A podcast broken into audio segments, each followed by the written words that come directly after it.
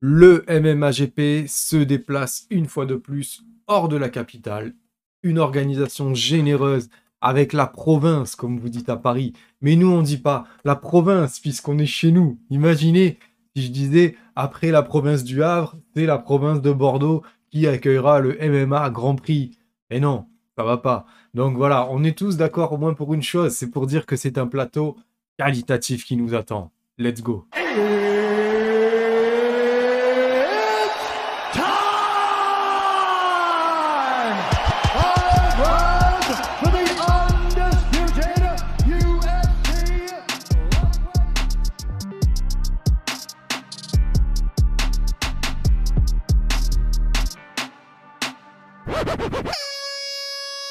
Et salut tout le monde, c'est Nico, soyez les bienvenus dans MMA Club. Ouais, j'espère que vous allez bien.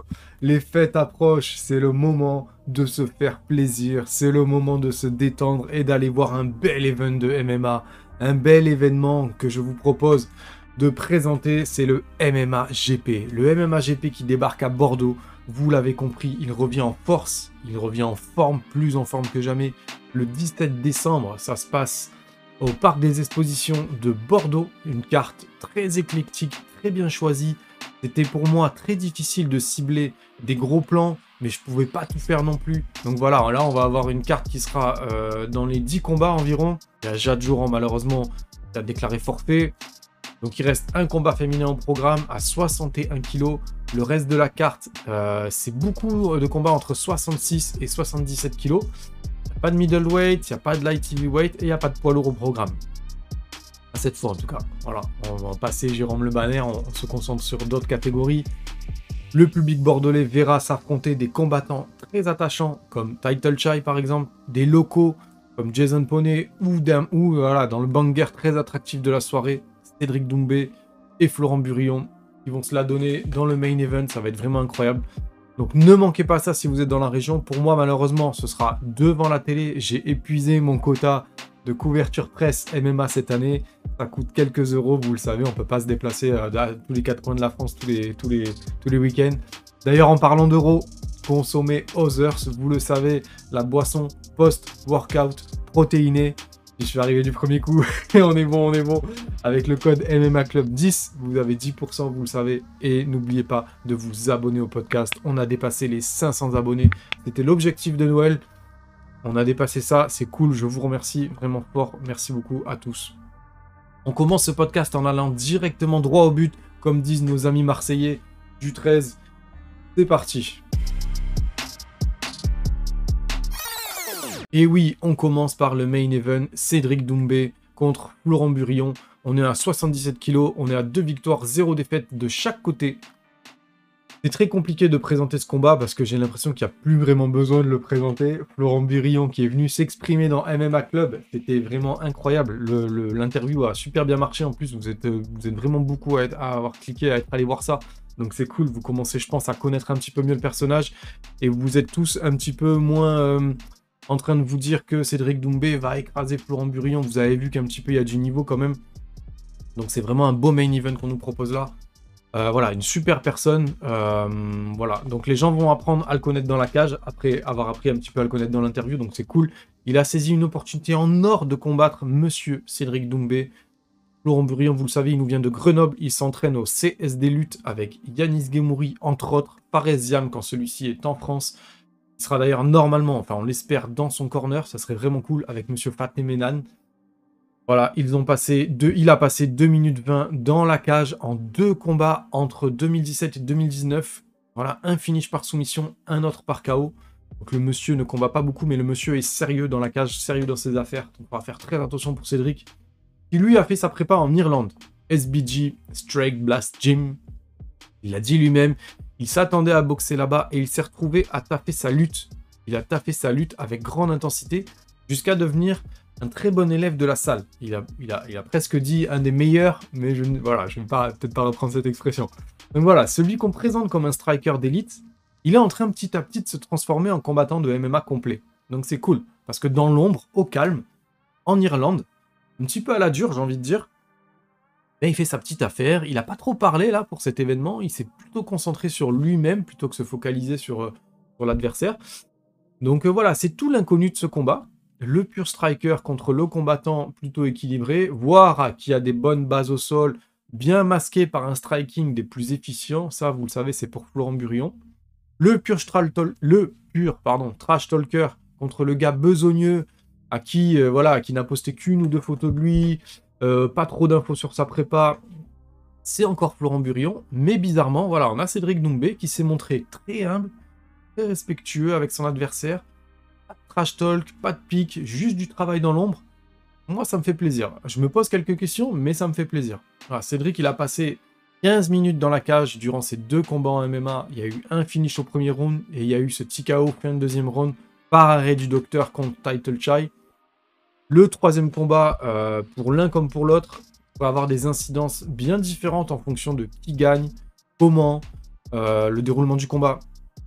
Laurent pourrait par exemple perdre, mais gagner le respect du public en allant à la guerre, en livrant un gros cœur dans la bataille, en nous donnant une vraie adversité. Euh, Cédric pourrait éventuellement perdre aussi. Est-ce que cela remettrait en cause sa volonté d'aller à l'UFC Je ne pense pas, pas vraiment. Parce que comme l'a dit Florent dans l'interview, son, parcours, son background parle pour lui. Euh, il a suffisamment justement de background en général faire partie du roster de l'UFC, même avec une petite défaite au compteur, surtout que entre ce combat-là et sa signature, enfin son, le prochain combat à l'UFC, il pourrait très bien recombattre une fois ou deux. Donc euh, voilà, même en cas de défaite, on pas d'inquiétude. Néanmoins, néanmoins, on a la pression du résultat, les deux ont envie de, garder leur Sherdog euh, sur du vert. Euh, les deux ont envie de marquer l'histoire, donc c'est plutôt cool. Devant le public français, pour l'un, ça c'est pour Cédric Doumbé, c'est très important pour lui, ça lui tient à cœur de combattre devant son public. L'envie de déjouer les statistiques pour l'autre, pour Florent Burillon, ça c'est vraiment, ça serait vraiment incroyable. Donc voilà, ça va nous donner du spectacle, du bonheur aux spectateurs, du palais atlantique de Bordeaux pour nos deux combattants du main event. Moi, j'attends vos pronostics en commentaire. Euh, j'aimerais bien que vous vous lâchiez un petit peu en, commentaire, savoir un petit peu ce que vous en pensez. Je sais que vous êtes nombreux à ne pas être matrixés par Cédric Doumbé. Je sais que vous êtes nombreux à penser et à savoir où en est euh, Florent Burian. Vous savez que c'est un bon gars. Donc euh, voilà, lâchez-vous dans les, dans, les, dans les pronostics. Le deuxième combat de la soirée que je vous souhaite mettre en avant, c'est Jason Poney contre Abner Liovera. On est en 77 kg là encore. On est à 22 victoires et 14 défaites pour Jason. Et on est à 22 victoires et 12 défaites pour Abner. Donc c'est vraiment un combat, un match-up qui a été euh, très très bien formulé. On a Abner Lovera qui est dans le circuit depuis 2004 en professionnel. Il en est à 6 soumissions, 8 décisions, 8 KO, TKO. Il est complet et d'une grande adaptabilité dans son MMA. Il est d'une longévité qui est incroyable. Alors c'est peut-être pas le combattant le plus excitant, c'est peut-être pas le combattant le plus charismatique, mais il a une petite ligne sur son CV passerait super bien pour, euh, pour euh, l'ami euh, Jason. ça serait super cool qu'il le batte justement pour son CV. Pardon, je me suis un petit peu mal exprimé. Un combattant qui a été absolument partout en Europe, jusqu'au M1, au Italian Fighting, au Bellator pour une pige en 2019, et il s'est tapé une finale du TUF en 2015.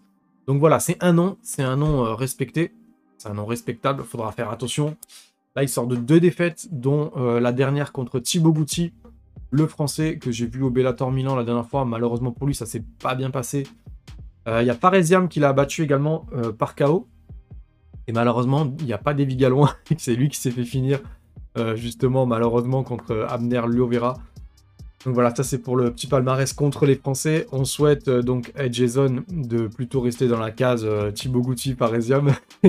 J'espère, en tout cas, je croise les doigts, je lui souhaite. Voilà, moi en gros, ce que je vois pour Jason, c'est l'occasion de faire un petit peu de bruit, sur le plateau européen, si j'ose dire, de s'offrir un vétéran de qualité et puis de confirmer un beau retour en France après une première victoire. Voilà, il est dans le circuit pro depuis 2008. Euh, voilà, je vais faire une présentation rapide pour ceux qui ne le connaissent pas trop. Ça m'étonnerait qu'il y en ait qui ne le connaissent pas, mais on ne sait jamais. Lui aussi, il fait office de vétéran. Il a un joli CV. Il a un profil similaire à son adversaire concernant son parcours, du moins, puisqu'il a été combattre partout également. Euh, pour rappel, il a combattu à l'UAE Warriors, il a combattu au PFL, au Cage Warrior, au M1. Voilà, plein d'autres organisations, une grosse expérience internationale. Et justement, en parlant de ça, il était, il était content de revenir s'installer durablement sur le circuit français. Euh, combattre à domicile, ça lui tenait à cœur. C'est donc chose faite, puisque lors de son précédent combat, il n'avait pas combattu en France depuis 7 ans. Euh, et c'était aussi au MMA GP. Donc il a brillé contre un adversaire qui était là en short notice. Il était bien présent quand même, qui a fait, qui a fait de son mieux, avec un niveau euh, d'adversité et de dangerosité qui était équivalent à l'adversaire prévu initialement. Donc Jason, il était bien appliqué, il était dans son game plan, il était discipliné, il était très créatif. Euh, moi, ce que j'ai apprécié, c'est que malgré que ce soit une short notice, lui, il n'est pas sorti du, de son processus, il était vraiment prêt. Euh, on, a, on, a, bien vu que ça va, sa prépa elle a fonctionné, il était, il était, il était affûté, il était carré, donc euh, c'était très très professionnel. Belle prestation. Moi j'aime bien ce genre de profil, voilà, vous le savez, je l'ai déjà dit. J'aime ce profil qui ne protège pas leur dog, un petit peu comme Damien Lapillus, mon gars sûr.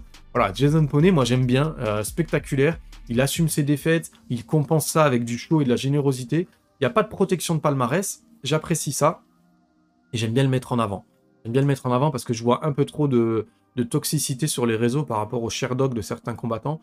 Pas ça très classe de la part des, euh, des commentaires, surtout que généralement c'est des gens qui n'ont pas forcément combattu. Donc voilà, je trouve que c'est bien de remettre un petit peu euh, à sa place euh, le, Voilà, le Sherdog, c'est pas ce qu'il y a de plus important. Ce qui est important, c'est le spectacle, c'est la sécurité des combattants, c'est qu'ils nous fassent plaisir et qu'ils se fassent plaisir eux-mêmes. Et là, pour Jason, c'est le cas, donc c'est cool. Voilà, moi, je trouve que son point fort, c'est son cadrage et sa pression constante, constante ou au bon moment. En tout cas, il a un volume de coups signifiant qui, lorsqu'il impose son rythme, quand il est à l'aise dans son combat, il touche proprement et avec efficacité. Voilà, ça c'est vraiment des points très très forts. Il a un cardio aussi qui est très élevé. Euh, on l'a vu avec son dernier adversaire, il était dans une situation inconfortable tout le combat parce qu'il lui a mis une pression constante. Je pense que ça faisait partie du, plan de savoir qu'en short notice, son adversaire n'était pas forcément aussi affûté que lui et de lui mettre une grosse pression, ça faisait partie, euh, je pense, intégrante du plan. Donc voilà, moi ça me fait plaisir de le voir remettre un petit bordel dans le circuit français. Ça va faire du bien. Jason, Sois le bienvenu, retour en France. Voilà, tu es, tu es, tu es le bienvenu. Voilà, il y a un combat où je souhaite mettre un petit mot, c'est Muhammad Title Chai contre Mehdi Nefzi, 70 kg. On est à deux victoires et une défaite euh, pour les deux combattants et un nul pour Mehdi. Alors, je pourrais vous présenter Mehdi euh, si je le connaissais un tout petit peu, mais honte à moi. Pas le cas, je suis terriblement désolé.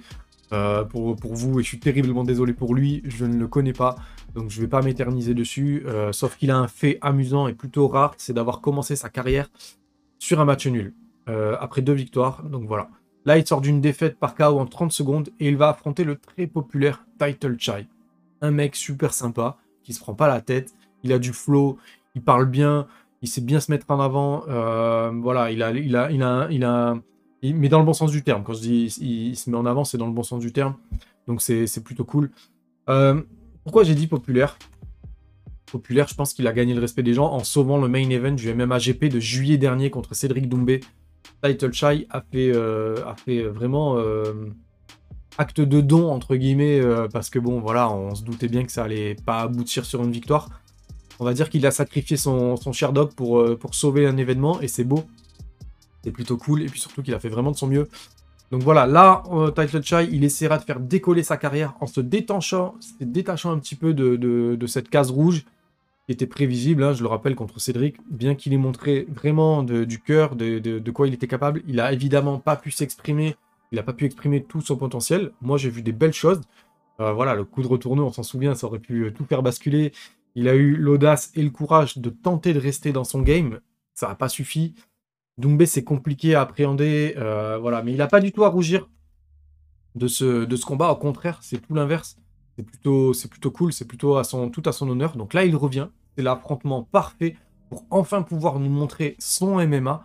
Il est dans la, même salle que, que Davy Gallon, au Adrenaline, Adrenaline Fight Club. pardon. Euh, si j'ai bien compris, il a fait une partie de son camp d'entraînement au Muay Thai Phuket Fight Club en Thaïlande la première fois qu'il va, va là-bas. Donc c'est cool. C'est un gros kicker. Euh, voilà, moi j'ai vraiment envie et j'ai vraiment hâte de voir ce combat. Bon combat à vous, messieurs. Bon combat à tous les deux. Mehdi, je suis désolé. J'ai vraiment fait un tout petit, euh, un tout petit résumé de, ta carrière qui, doit, qui, qui, j'imagine, ne se, ne se, n'est pas du tout représentatif de ta carrière et j'en suis désolé. Voilà.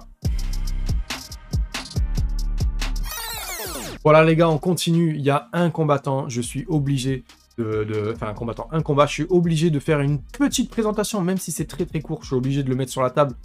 Il y a le petit prodige, petit prodige au MMA GP, Ramzat Zimaev contre Dimitri Tolimeis. On est à 70 kg.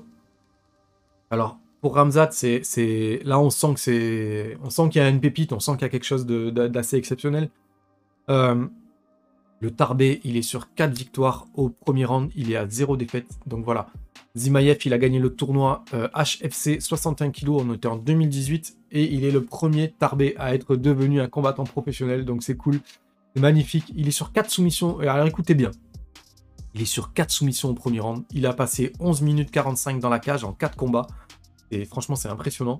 Il a participé au championnat du monde de Kempo en 65 kg l'année dernière, en 2021. Donc résultat, champion du monde par soumission, champion du monde par knockout, euh, knockdown et champion du monde Kempo en full. Donc vraiment, c'est incroyable. Euh, Kempo MMA avec ceinture mondiale. Voilà, le mec, c'est un bordel, clairement. Il a participé au IBJJF Machine de guerre. Vraiment, le mec, il va, tout exploser euh, et, il est capable en plus de taffer ça dans deux catégories différentes, jusqu'à preuve du contraire. Donc c'est là, si vous voulez du MMA, franchement, c'est ce combat-là. Il va être en face de Solimace, donc il a 5 victoires et 2 défaites. Il vient de Nice, du Boxing Squad, c'est cool.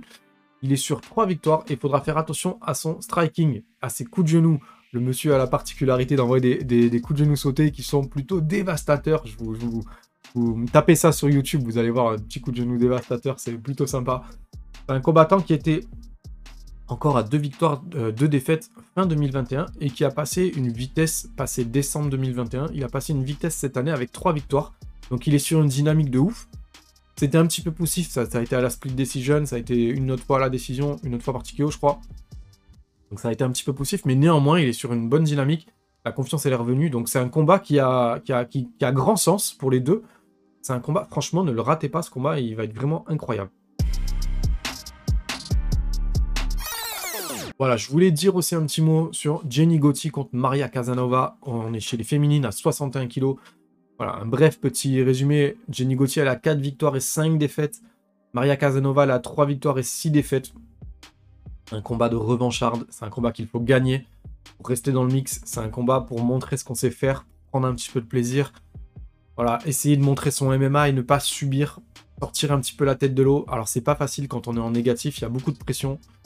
Voilà, je vais pas m'éterniser sur ce combat. Hum, je pense que quand on a des combats comme ça avec des, des qui sont sur le négatif, euh, l'une comme l'autre vont avoir envie justement de se démarquer et de, montrer au public de quoi elles sont capables. Donc c'est là qu'on peut avoir aussi des combats euh, très qualitatifs. Moi, je leur souhaite un beau combat. Ne vous blessez pas, donnez-nous du plaisir et prenez-en. Voilà. Un petit mot pour Jad qui avait donc quitté le combat tech global pour revenir combattre devant son public. La chouchou locale, Jad ne combattra pas. Son combat a été annoncé annulé et c'est dommage car c'était sûrement une volonté forte pour elle de, venir recombattre en France. Après avoir remonté la pente de deux défaites, bah, elle était parvenue dans une organisation compliquée en plus. Hein. le combat tech global, c'est chaud. Elle était parvenue à remonter euh, avec deux victoires convaincantes. Ce sera pour une prochaine fois. C'est dommage parce que je pense que la prochaine fois, ce sera pas un MMAGP qui aura lieu à Bordeaux. Ça aura pas lieu de suite en tout cas. Donc euh, voilà, bah, c'est le risque, c'est dommage. Euh, c'est bien d'avoir essayé. Je sais pas comment ça va se passer pour elle. Je, ne sais pas la nature de l'annulation. Si c'est contractuel, si c'est son adversaire. Je crois pas que ce soit une blessure. Je pense que c'est plus euh, contractuel, un truc comme ça.